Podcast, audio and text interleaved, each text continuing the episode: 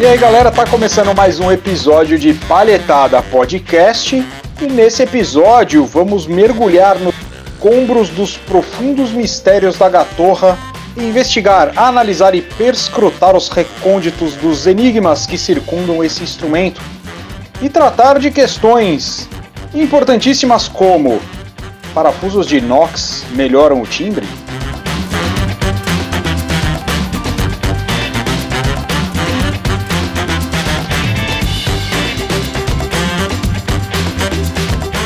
Mistérios da humanidade, ouvidos muito aguçados ou apenas trollagem e falta do que fazer? É o que vamos falar hoje na Palhetada Podcast.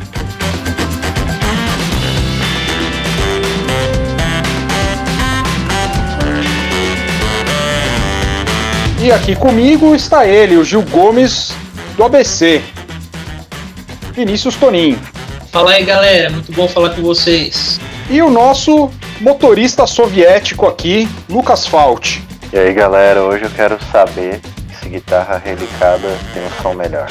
E eu sou o Fábio Duque, amante das bubingas timbrudas.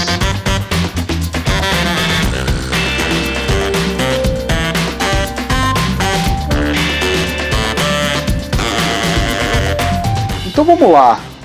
Eu quero começar agora chamando o Vinícius a responder a seguinte questão. E já de cara com a questão talvez mais importante e mais presente em todo lugar. Madeira afeta o timbre? E agora?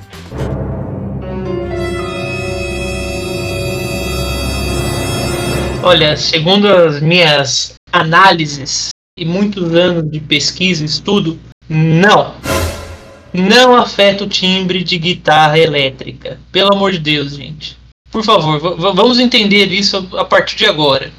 Se você não tem um violão e você tiver uma guitarra de corpo sólido de madeira, não, ela não vai afetar o timbre de madeira audível que você possa distinguir de um para ah, essa é Ash, ah, essa é Mogno, ah, essa é Marupá, essa é você não vai distinguir, cara. Pelo amor de Deus. Você não é morcego. Você não tem ouvido biônico.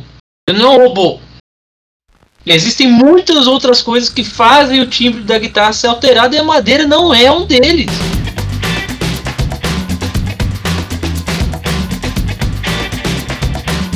Vamos entender isso a partir de agora, tá? Olha, vem aqui com, com a gente que a gente vai te explicar um pouquinho melhor sobre esse mundo aqui, de, dessas místicas que foram infundadas aqui na. Eh, difundidas na, na sociedade gatorrística, musicística, é, para vocês pararem de uma vez por uma vez por outras repetirem essas coisas que todo mundo fala. Não é porque todo mundo fala que isso é verdade, não é verdade. Não é. Não dá para você identificar um timbre de madeira apenas é, de ouvido. Quem fala que, que consegue é mentira, cara. É mentira.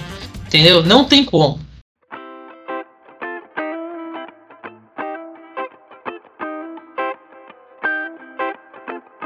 E você, Lucas, quais suas considerações aí acerca do tema? É, eu concordo com tudo que, que o Vinícius falou. Eu acho que é, o argumento de que a espécie da madeira altera um som, ou melhor, o timbre de uma guitarra sólida com captação magnética é, é basicamente um subterfúgio, assim, né?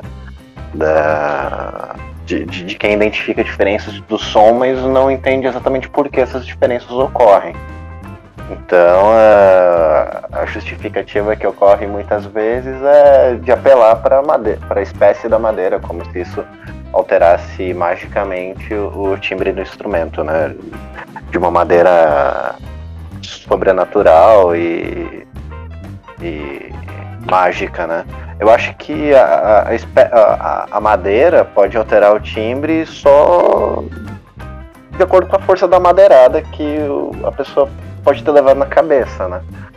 Porque o timbre em si, uh, eu entendo que já existem evidências o suficiente é, de estudos e, e também de testes que comprovam que não existe alteração nesse sentido.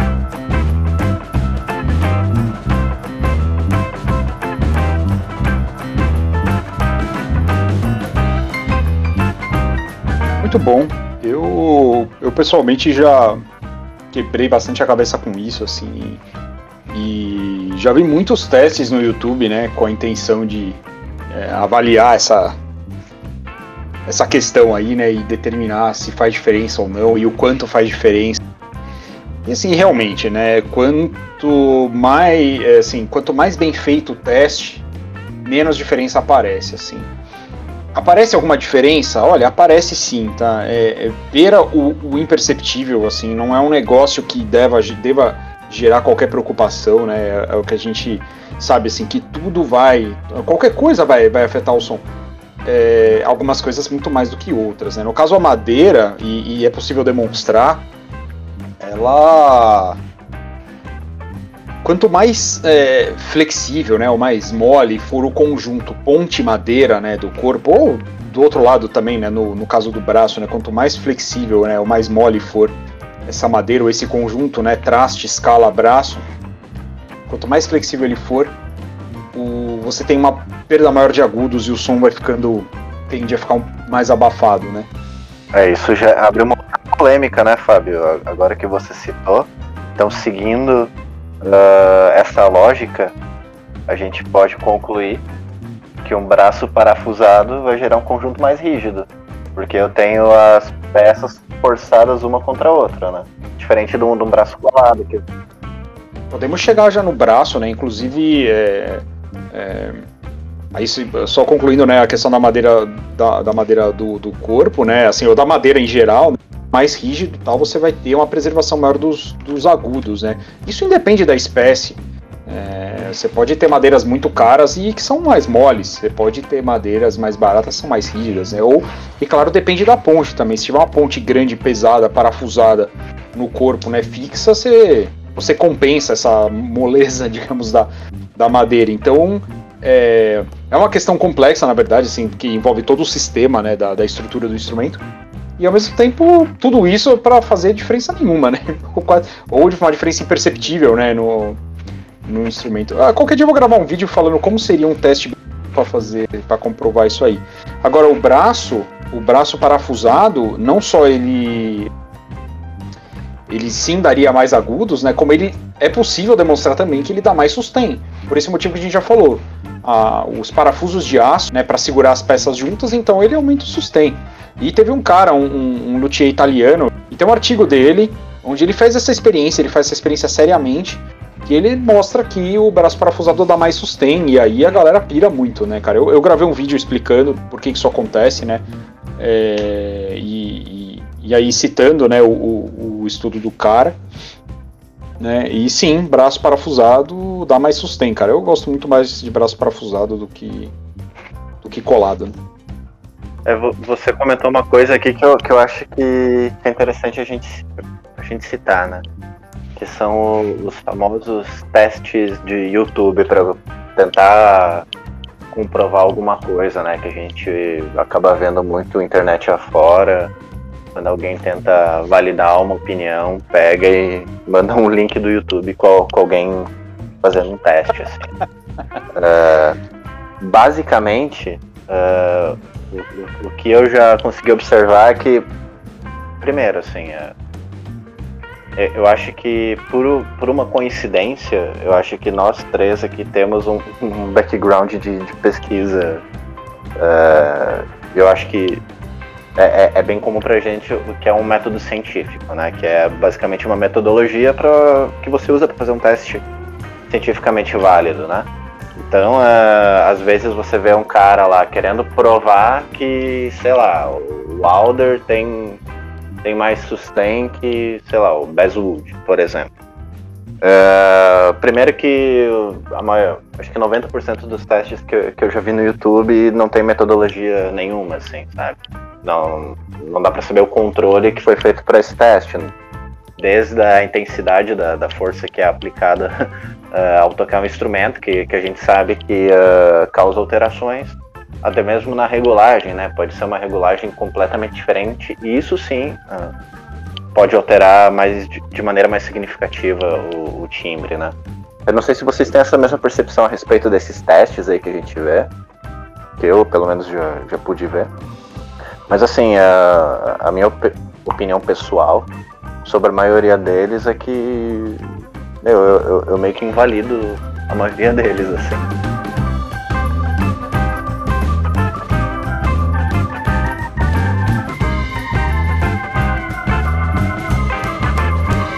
Não, mas é exatamente isso. É algo feito assim, é muito para provar um ponto que você tá querendo dizer.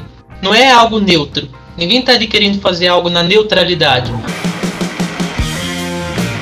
O cara já começa o título com, com assim: madeira não muda timbre. Ou madeira muda totalmente o timbre. O que, que eles vão fazer? Eles vão querer colocar ali exatamente o que eles estão falando.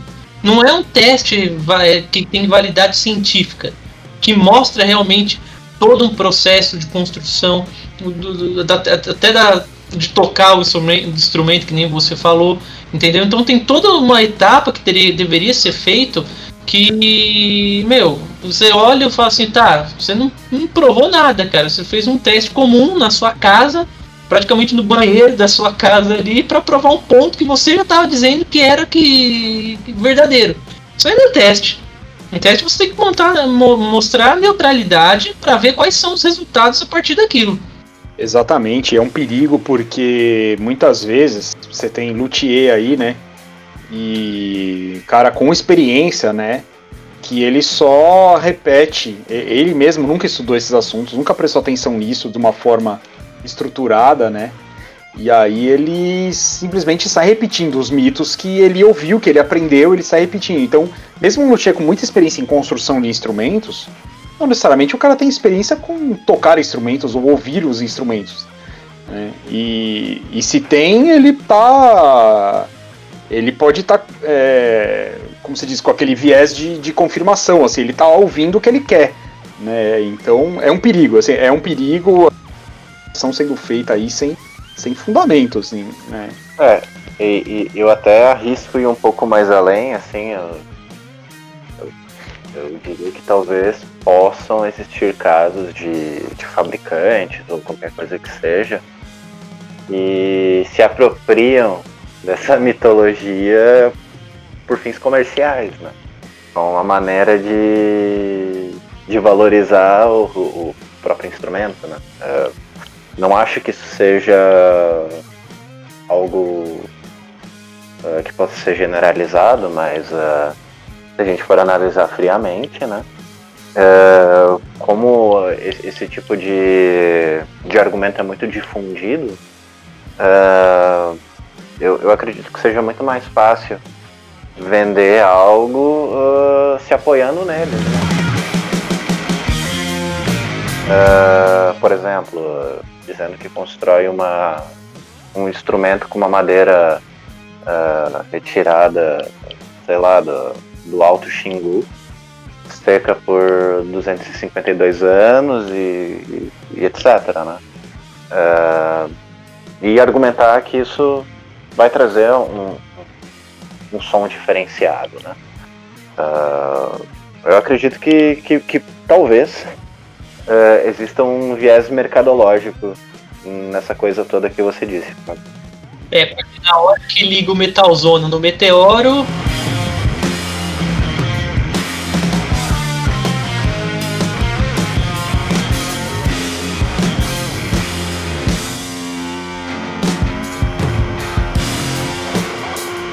Inclusive, parece que mais recentemente o pessoal enjoou um pouco da, de discutir a madeira do corpo tal, e apareceu um mito que é mais estranho ainda, que é aquele que escala clara dá um som mais agudo, escala escura dá um som mais abafado, né? Que tem menos fundamento ainda que é outra discussão, né? Dado que entre as madeiras claras você pode ter um marupá que é mole feito um isopor e um maple que é uma madeira muito dura, e entre as madeiras escuras você pode ter um pau-ferro, que é uma madeira muito dura, até uma embuia, que é, que é bastante mais mole, assim. Então, dizer que vai ter determinado timbre em função da cor, cara, é um, é, é um absurdo ainda maior. Assim, realmente isso aí não tem o menor fundamento. E parece que as pessoas adoram, né, disseminar esse tipo de coisa, acreditar nesse tipo de coisa, por algum motivo que é, eu acho bem estranho, né? É, eu acho que o racismo de escalas deve acabar, cara, porque isso não faz sentido nenhum, sabe? É, é, não, não, não, não existe evidência nenhuma, pelo menos que eu conheça, que comprove que a cor da escala mude alguma coisa, né? É como o Fábio citou, né? Que diferentes madeiras têm propriedades diferentes, né? A, a cor é, é, só uma da, das várias propriedades que uma espécie pode ter. E, e mais que isso, né? No, no, no próprio exemplar, numa, no, em uma árvore pode haver diferenças de propriedades de acordo com, com a peça, né? Uh, então acho que isso não faz sentido, não faz sentido nenhum uh, considerando isso, né? E mais, assim, eu acho que esse tipo de, de conversa, né? Esse tipo de narrativa acabou surgindo para tentar validar alguma coisa, né? Para tentar uh, argumentar que o instrumento X era melhor que Y e apoiar em, em algo inventado, né? Agora, é, eu fico com pena do cara que gosta, sei lá, o cara acha bonito escala clara, ele acha da hora demais tal. Só que ele não quer um instrumento com som estridente. Aí o cara vai lá e se sente obrigado, porque, cara, é capaz que vendedores falem isso para ele, ele encontra essa informação em todo lugar. O cara vai lá, compra um, um instrumento de escala escura, contrariado, né? Porque daria o som de tal tipo, né? Fico com pena desse cara que acaba sendo induzido a isso por causa dessas mentiras, dessas bobeiras que, que rolam por aí, né? E engraçado que quando o Zeca Selvagem tava na Gilson, ele tinha aquela Les Paul Camel dele lá que tinha a escala, a escala clara, né? E que tinha a uhum. mesma porra de som que tinha na escala escura, cara. Vamos mudar. Aí a pessoa pode falar, ah, mas ele usa FMG. Fala, foda-se, meu irmão. Mas você não tá falando que dá diferença? Aquela câmera lá com o IMG dele devia dar um agudo três vezes mais alto. Exatamente, né? Ju justamente por ele usar o mesmo captador e todo o resto, que deveria ter uma. deveria justificar uma diferença de som, né? É, o argumento é exatamente esse. Captador ativo, né? Porque o captador ativo, ah, meu amigo, pelo amor de Deus, né, cara? O próprio guitarrista usou duas guitarras praticamente da mesma construção, entendeu? Porque ele só usava a mesma construção de guitarra com duas escalas diferentes que soavam a mesma coisa. E esses dias eu vi na internet, acho que foi no Facebook, cara, não, não vou nem saber agora o link. Um cara querendo fazer um comparativo de duas guitarras totalmente diferentes, uma Strato e uma Les Paul, a Strato com escala clara e a Les Paul com escala escura, para validar. Ó, a escala, a escala clara aqui tá dando agudinha, a escura aqui você pode perceber que, meu, são guitarras opostas. São construções totalmente diferentes, captações diferentes, elétricas diferentes, e os caras querendo provar ponto de, de cor de escala que dá alteração com duas guitarras nada a ver. Sabe? É, é, são coisas assim que colocaram no imaginário das pessoas que só vão sair da cabeça quando marcas grandes falarem, olha, não dá diferença. É lógico que isso não vai acontecer, né, gente?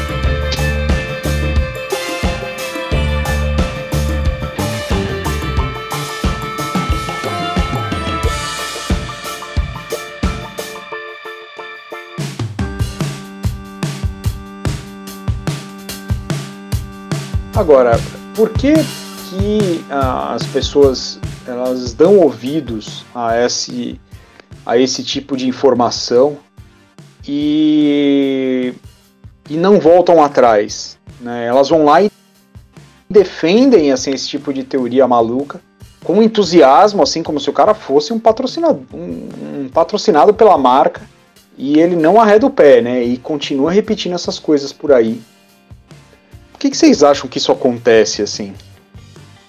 Cara, eu acho que é, primeiro ponto, preguiça de ir atrás e pesquisar sobre como realmente uma guitarra funciona, entendeu? E o segundo ponto é medo de errar, medo de falar o que acha através de todas as pesquisas que essa pessoa fez e mesmo assim pessoas falarem que não. Tem muita gente que fica com vergonha e quer ir atrás de alguém famoso, alguém de renome, que fale alguma coisa, mesmo que para ela ela acha que não é, mas ela vai falar: ah, se o cara tá falando, então eu vou na opinião dele.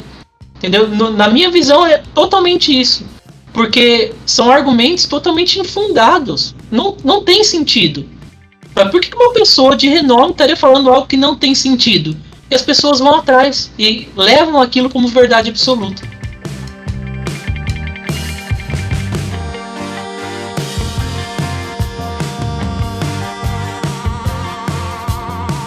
Que alguém, algum dia, foi a primeira pessoa a inventar essa história da escala clara versus escura, que não tem o menor fundamento, né? E o negócio pegou, assim. A gente não sabe ninguém de onde veio, com base em quê, nem por quê. E o negócio pegou, as pessoas continuam repetindo isso, né? É, é impressionante, assim, o quanto a, a, a, desinformação ela se espalha muito rápido, né? E faz um estrago devastador, né? E para você recuperar isso aí é, vai muito mais trabalho. Assim, acho que é, chega a ser irrecuperável, né? Chega a ser um, um, uma situação que não, não tem volta mais, né? É, é, muito difícil, é muito complicado. Isso aí teria que ser um trabalho é. feito com pessoas que, que entendem do assunto para mostrar, olha, tal coisa é tal coisa por isso, isso e isso. Não acredite em outros fatos. É igual aquele, é, aquela máxima lá de que calibre de corda. Ah, corda com calibre mais baixo, o som não é tão alto. Corda mais grossa dá um som mais pesado. Ah, porra, velho. Tem nada a ver isso, pelo amor de Deus. Eu tô Naomi sem dedo, que tocava com corda de banjo, tem um dos sons mais pesados do, do rock até hoje e usa 08. Aí o cara vem falar que usa 011, 012 tem né, o som mais pesado. Ah, olha, tem certas coisas que me irritam de uma forma, entendeu? Que olha, só a música mesmo para contribuir com o AVC.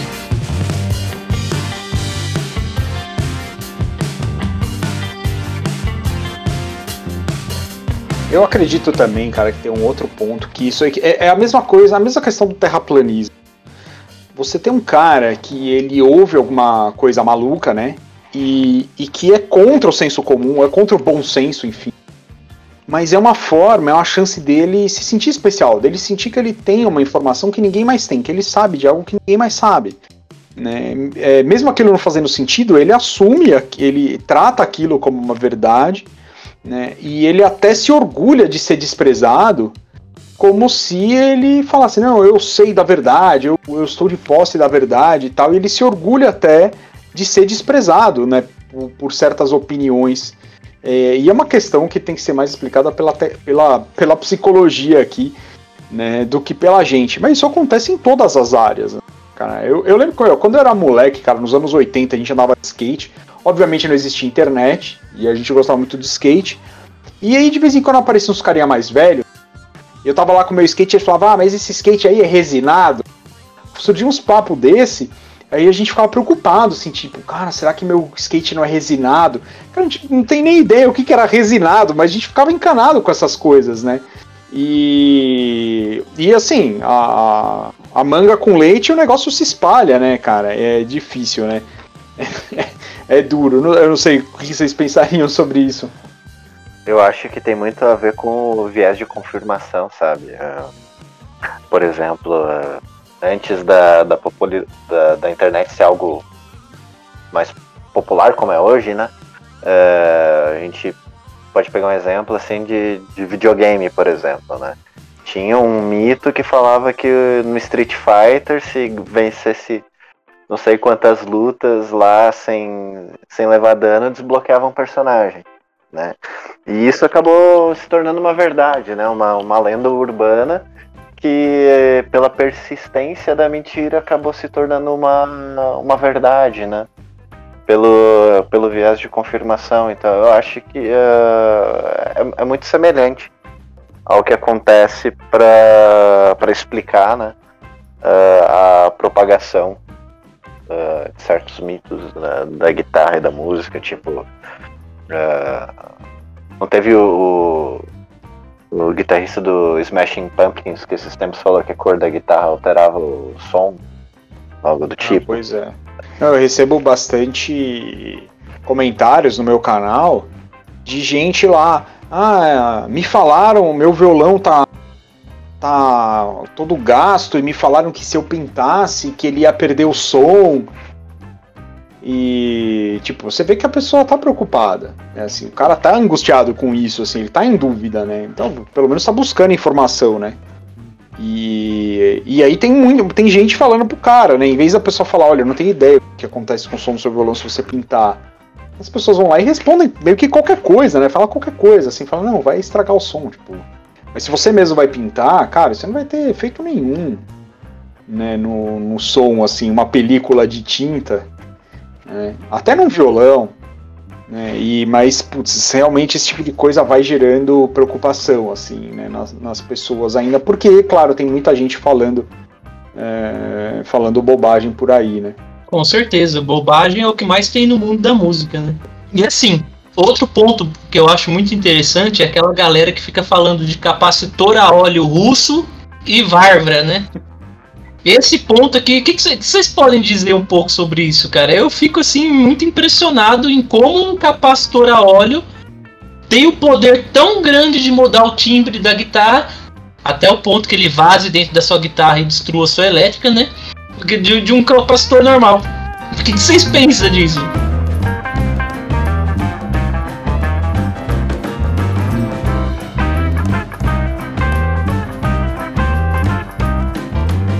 Olha, eu fico com raiva e com pena, até mais disso, assim, porque você tem fóruns e aí tem grupos no Facebook, assim, que alguém vai lá, às vezes o cara posta uma guitarra mais humilde e ele tá querendo fazer um upgrade e tal.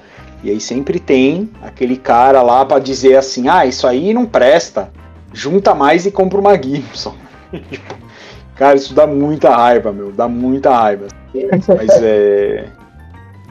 É, e, e, esse tipo de, de, de, opinião eu acho que caracteriza muito bem o cara que, que sei lá, investiu muito dinheiro uh, em um equipamento uh, caro e ele utiliza esse tipo de argumento para justificar o valor que ele gastou, sabe? Para desconsiderando o, o, o som e o que uma pessoa pode tocar com, com algo uh, mais barato do que ele investiu. Então, se ele investiu, sei lá, 20 mil, qualquer coisa que custe metade disso, automaticamente vai ser ruim por ser mais barato, né? Uh, sem que ele consiga, assim, é, sustentar com argumentos essa opinião, né? E é o que acontece muito, assim, né? O que a gente mais vê em, em fóruns de guitarra é opinião sem argumento, né? Eu acho que que isso acaba meio que resumindo tudo que a gente falou até agora, né? É muita opinião de senso comum com, pouquíssimo ou nenhum embasamento. Tudo do centro de pesquisa tirei do cu.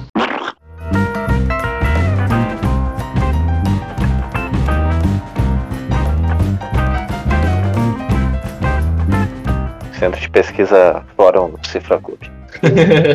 Put-trem. E, cara, realmente, assim, ultimamente, cara, a tecnologia avançou pra caramba. Então, mesmo a gente tendo instrumentos que não são de madeiras nobres, né? E assim, é um, um instrumento com a madeira legal, tal, dá aquele prazer de você ter, de você tocar, tal, tudo bem. A gente sabe que putz, o som tal não, não vai surtir diferença, mas putz, na sua alegria de ter um instrumento tal, né? É, para mim, pelo menos, é uma satisfação, assim, ter um instrumento de uma madeira legal, né? Que nem, sei lá, você tem um relógio que a carcaça dele é de plástico e você tem um outro que é de, de titânio, assim. Vai marcar a hora do mesmo jeito, obviamente, né? Mas é aquela satisfação de você usar, né? Mas, cara, a tecnologia avançou pra caramba. E, cara, mesmo os equipamentos mais simplesinhos hoje, que são caros pra burra, a gente sabe, mas os equipamentos mais básicos, cara, tem um timbre muito legal, assim. É, não tem comparação com as tranqueiras que eu usava não sei se vocês têm essa sensação também, cara. Na época a gente usava. É, putz, era aquelas, aquelas guitarrinhas chulé com, com pedal abelhudo e amplificador daquele jeito. Cara, hoje você consegue, cara, com equipamento relativamente acessível, uma pedaleirinha legal, assim, com os captadores legal na sua. É o que, cara? Você consegue tocar parecido com aqueles, assim. O que, que, vocês acham, assim, tanto da questão tecnológica quanto da questão romântica, né? De você falar, eu tenho uma guitarra aqui com uma madeira legal, assim, vocês curtem isso também? Como é que vocês. Eu, eu acho que, que isso que você citou agora, dessa diferença de, de, de gerações de guitarristas, né? Que, que, que, você explicou que você atravessou uma, uma geração, assim, né? Eu acho que uh, ajuda a explicar um, um mito que existe até hoje, né? Que é justamente do analógico versus o digital. Que se a gente for puxar, sei lá, uns 20, 30 anos talvez, é, realmente a, a, havia uma, uma diferença mais, uh, mais clara entre qualidade de equipamento, assim, entre um pedal bom, analógico, um boss da vida, e uma pedaleira digital dessas que, que eram mais comuns no mercado na época, né? Tipo, mas um 505, por exemplo. Uh, e aí, uh, essa diferença acabou criando um mito de que o analógico sempre é melhor que o digital. E, mas a gente sabe que a tecnologia fez com que o, o, a qualidade do digital uh, avançasse muito, né? eu diria que em alguns casos não, não, não, não existe uma grande diferença perceptível, né? Na verdade, em, em muitos casos, o, eu acho que se, que se a gente colocar na balança, o, o digital é até mais interessante. Uh, mas de vez em quando eu vejo assim, gente falando isso ainda, assim. Uh, por conta de, de algo que se falou durante muito tempo e que, por ter sido muito difundido, uh, é verdade até hoje para muita gente.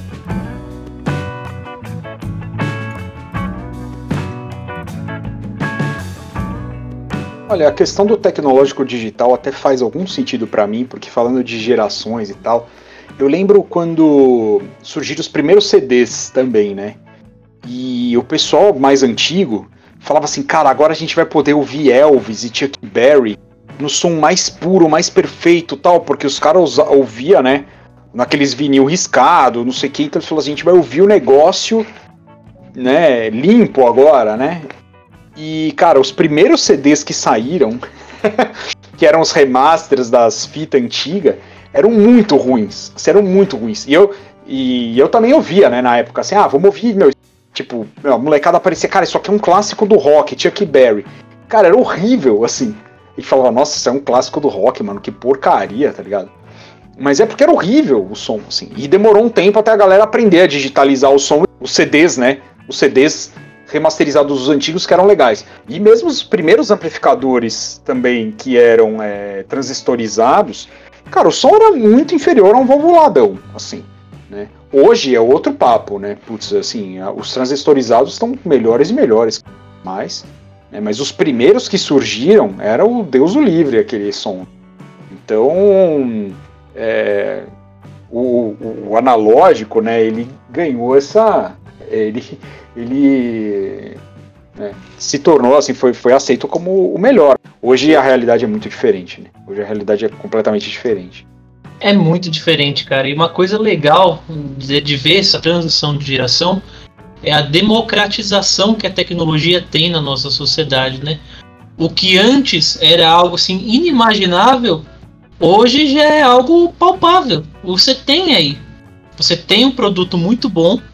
Você tem um produto que em países sérios, não é o caso do Brasil, é acessível, porque com o tempo ele vai ficando mais barato.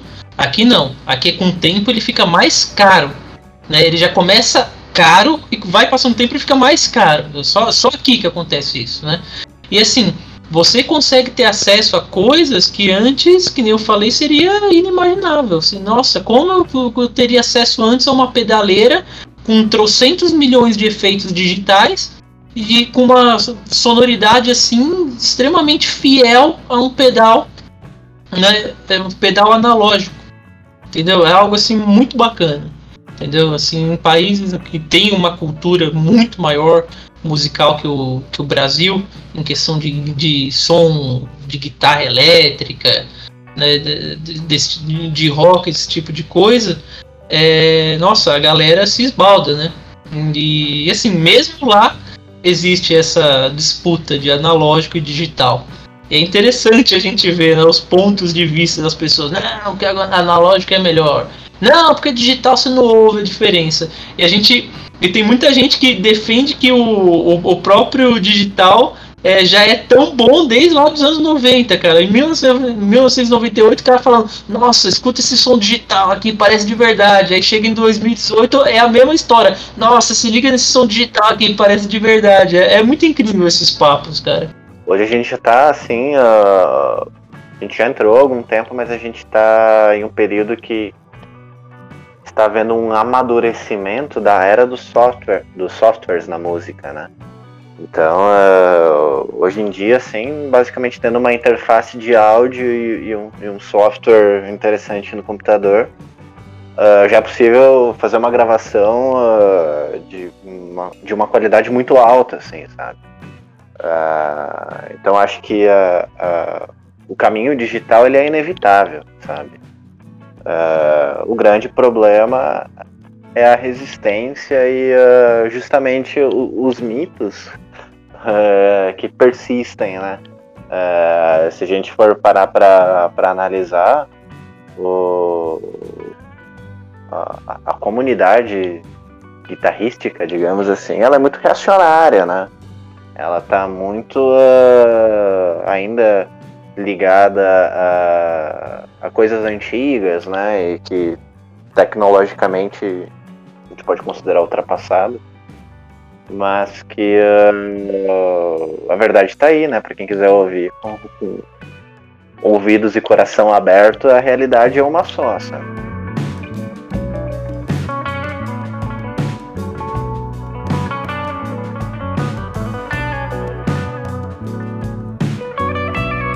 Vale aí fazer o teste do Spotify. Abre uma playlist qualquer de rock, ouve lá uma banda aí, procura lá no meio da playlist uma banda que você não conheça. Ouve lá e diga é, de que ano que é esse som, que qual o captador dessa guitarra, esse amplo é valvulado, como é que foi gravado isso aqui, a escala dessa guitarra é clara ou é escura, vê o quanto você acerta. Né? Não vale acertar no chute, tem que responder de forma consciente. Se o cara acertar a diferença de um humbucker para um P90, mas acertar conscientemente, o cara já tá muito bem, cara, já tá manjando muito. Assim.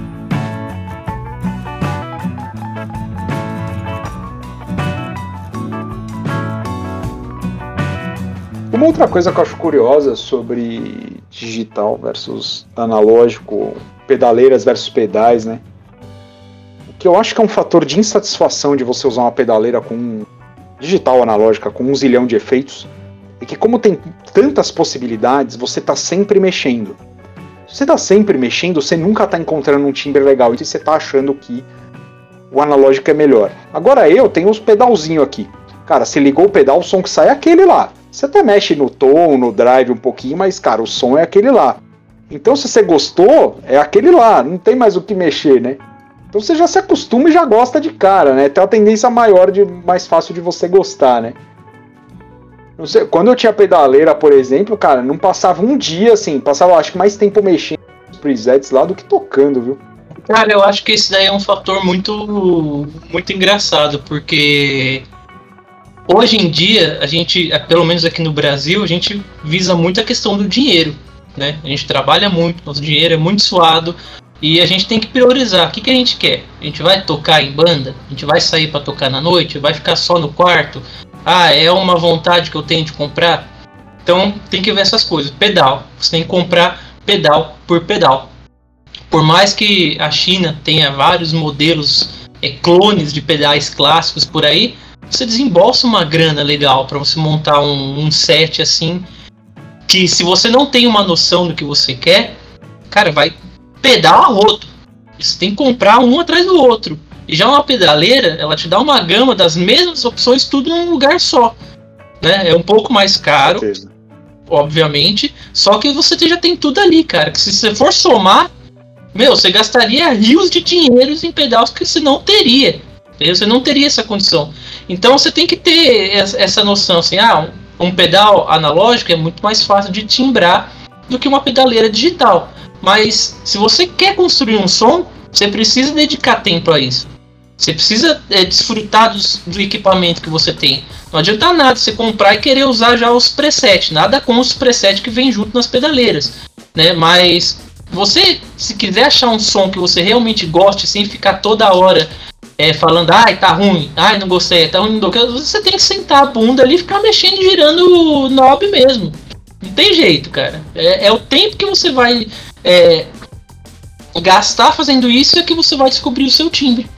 Entendeu? Por que, que muita galera não quer abandonar o pedal? Porque ele já tem o timbre dele ali. Entendeu? Ele não quer gastar tempo fazendo uma coisa na pedaleira digital. Então a galera vai ficar no pedalzinho dele ali e já era, porque já encontrou. Ela sabe que aquilo ali é a expressão musical dele na hora de tocar guitarra. Né? Que dá para fazer também na pedaleira, só que como eu falei, o Fábio falou, é um pouco mais complicado. Né?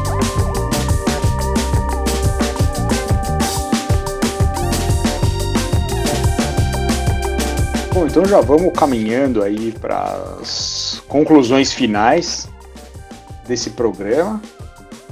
E fala aí, Lucas. Manda o seu tchau para a galera, suas palavras finais.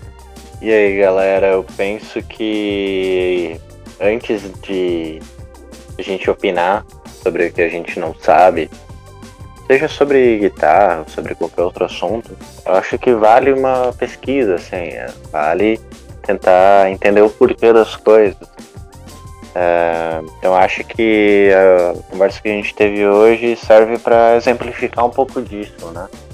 Que uh, a gente está numa época de muito pós-verdade sobre muitas coisas e que uh, acho que a gente tem que voltar o, o olhar às vezes sobre o que é essencial, né? É, que é não buscar uma explicação pronta das coisas, mas tentar entendê-las e eventualmente é, opinar, tendo embasamento sobre as coisas, né? É, então eu espero que essa conversa tenha sido útil para quem escutou ela. E a gente se vê depois. Falou, pessoal. Bom, gente, segundo Bauman, a sociedade é líquida, mas a verdade não. Ela é uma só. Basta você procurá-la e dizer a si mesmo: pô, o que eu tô vendo aqui realmente tem algum embasamento teórico? Se tiver, maravilha. Vá atrás, confirme essas suas fontes. Se não tiver, meu amigo, não dê ouvidos.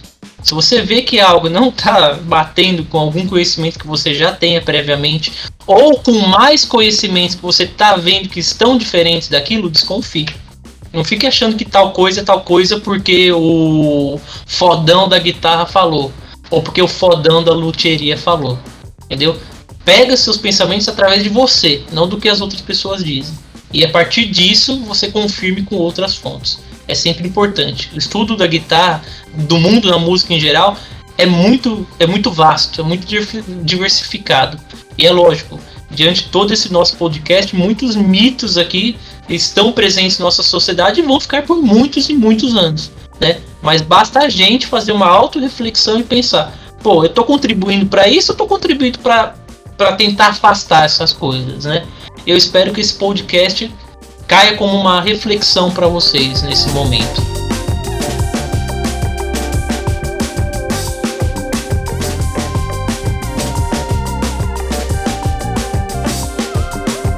E é isso aí, com essas palavras encerramos mais um episódio de Palhetada Podcast. Esperamos que vocês tenham gostado e que daqui para frente se tome bastante cuidado com informação que se ouve que se fala por aí. Mais importante é você estar tá feliz, estar tá satisfeito com o seu equipamento e estar tá tocando, que aí é mais importante do que ficar batendo boca e perdendo tempo com discussão sem sentido na internet. Eu sou o Fábio Duque, estiveram comigo aqui o Lucas Fault e Vinícius Tonin e valeu! Valeu, gente! Até a próxima!